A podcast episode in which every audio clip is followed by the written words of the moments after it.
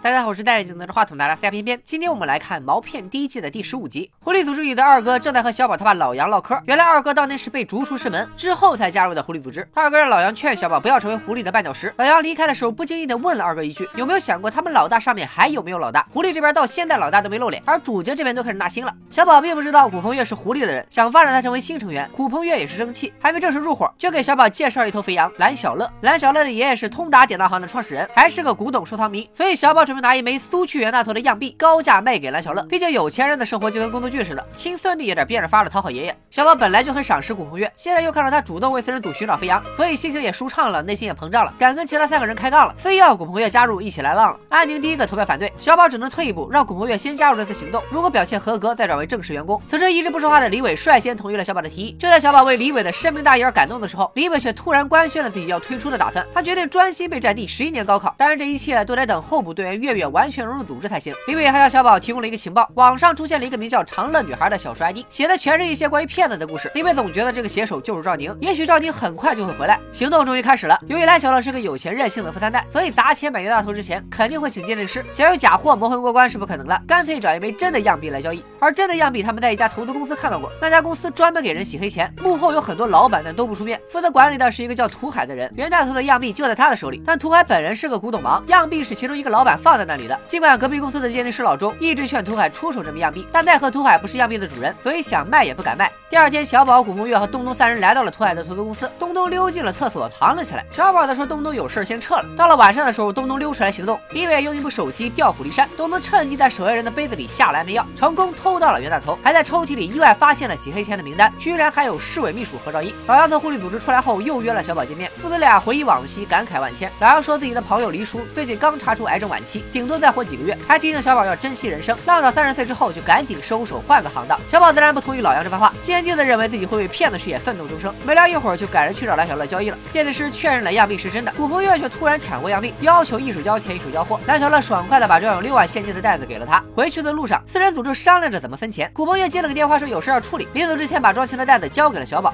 然后古鹏月故意改变声调给蓝小乐打电话，直言那枚袁大头是假的。蓝小乐这边一鉴定，果然是假的。原来刚刚古鹏月在鉴定师鉴定完之后，故意抢过样币，来了招偷天换日。蓝小乐发现上了当，立马派。人追上了四人组，到这时四人组才发现中了古红月的计，小宝只能把交易的那六万块还给蓝小乐。万万没想到，不但连样币变成了假币，真钞也变成了假钞。古红月刚才在路上把钱也给调包了。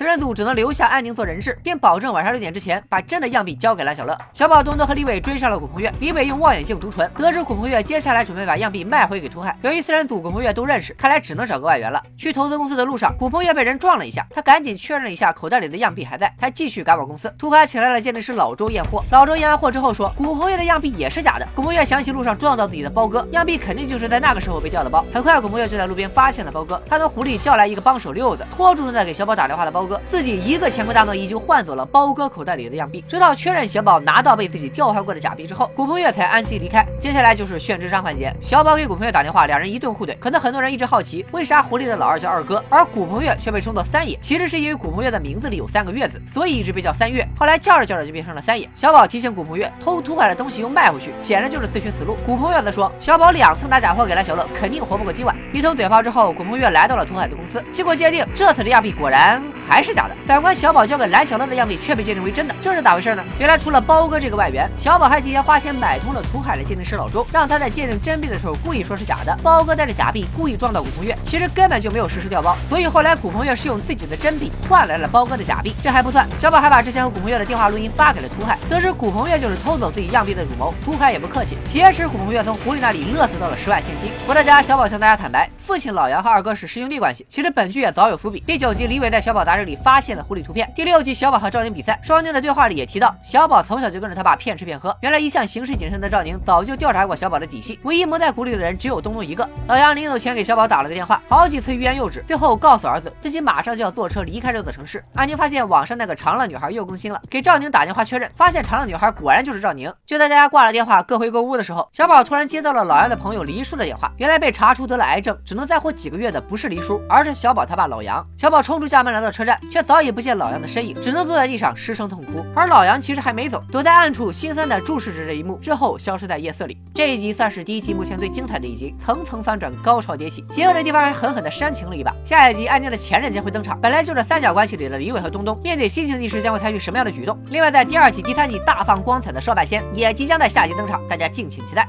拜了个拜。